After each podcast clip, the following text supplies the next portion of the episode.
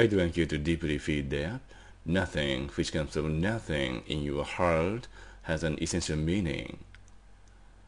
It is a truly meaningful state in your heart. Nothing which comes from nothing in your heart produces something original and valuable. Such value is purely genuine because there is no ego in it. Unfortunately, ego negatively produces something new which is absolutely meaningless. Hence, ego unsoundly guides you to an irrational direction.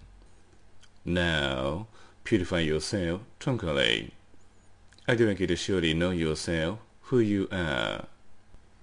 You were someday guided to go to an ideal, rational direction through doing so.